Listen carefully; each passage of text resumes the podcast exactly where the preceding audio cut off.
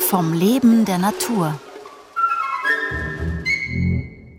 Diese Woche sprudelnd, versteckt und gefährdet. Der Gewässerökologe Clement Tockner spricht über weltweite Quellvorkommen. Heute zum Ursprung des Lebens. Es gibt weltweit etwa 100.000 heiße Quellen. Viele davon sind auch Thermalquellen.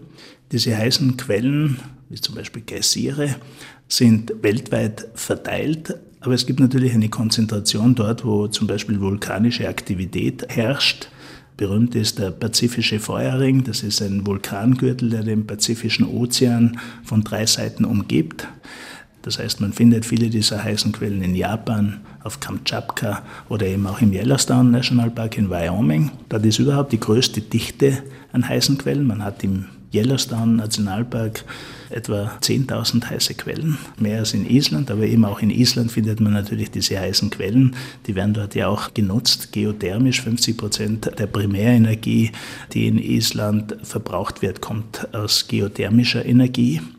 Auch in Österreich gibt es natürlich heiße Quellen.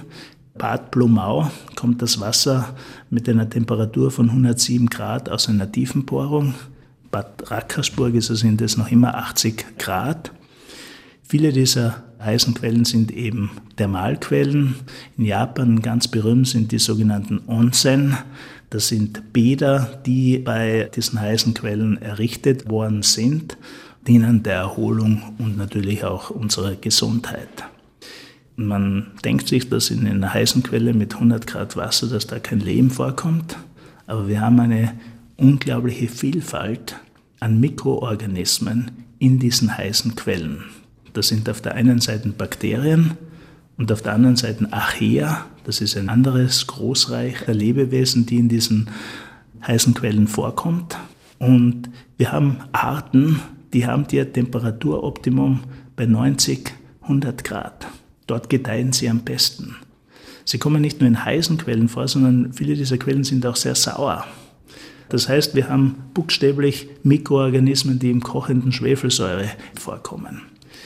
Wir finden in diesen heißen Quellen Bedingungen vor, wie wir sie bei der Entstehung des Lebens hatten. Das heißt, wir finden eben auch sehr ursprüngliche Lebensgemeinschaften vor und wir können in diesen heißen Quellen studieren, wie das Leben auf unserer Erde oder möglicherweise auf anderen Planeten entsteht oder entstanden ist. Oft sind ja diese Quellen auch sehr, sehr farbenfroh. Wir kennen diese bunten Bilder von Geysiren und heißen Quellen aus dem Yellowstone Nationalpark. Das kommt daher eben durch diese Färbung der Mikroorganismen, die eben zum Beispiel schwefelhaltige oder eisenhaltige Materialien als Energiequelle verwenden. Diese thermophilen Mikroorganismen, also Wärme, Hitze liebenden Mikroorganismen, die bilden auch hitzestabile Enzyme. Das sind eben jene Moleküle, die für die biochemischen Abläufe in den Lebewesen verantwortlich ist. Und diese Enzyme werden teilweise auch wirtschaftlich genutzt, zum Beispiel als Zusätze für Waschmittel oder auch für Abbau von Zellulose, also für Biogaserzeugung. Das heißt, diese thermophilen oder extremophilen Organismen, die bergen noch viele Geheimnisse und eben wir können dort versuchen zu verstehen, wie das Leben auf unserer Erde entstanden ist oder wo das Leben seinen Ursprung genommen hat. Heiße Quellen prägen natürlich auch eine ganze Landschaft ganz immens. Und das sind natürlich auch Oasen. Oasen sind natürlich Orte, wo alte Kulturen man noch finden kann, relativ teilweise isoliert, die sich entwickeln konnten. Das gilt natürlich auch für Lebensgemeinschaften. Wenn Sie heute in Oasen in Mauretanien sind, dann finden Sie in diesen Oasen mitten in der Wüste Krokodile. Und diese Krokodile unterscheiden sich genetisch von den anderen Krokodilen auch. Also da sieht man schon, dass diese Isolation Vielfalt generiert auch.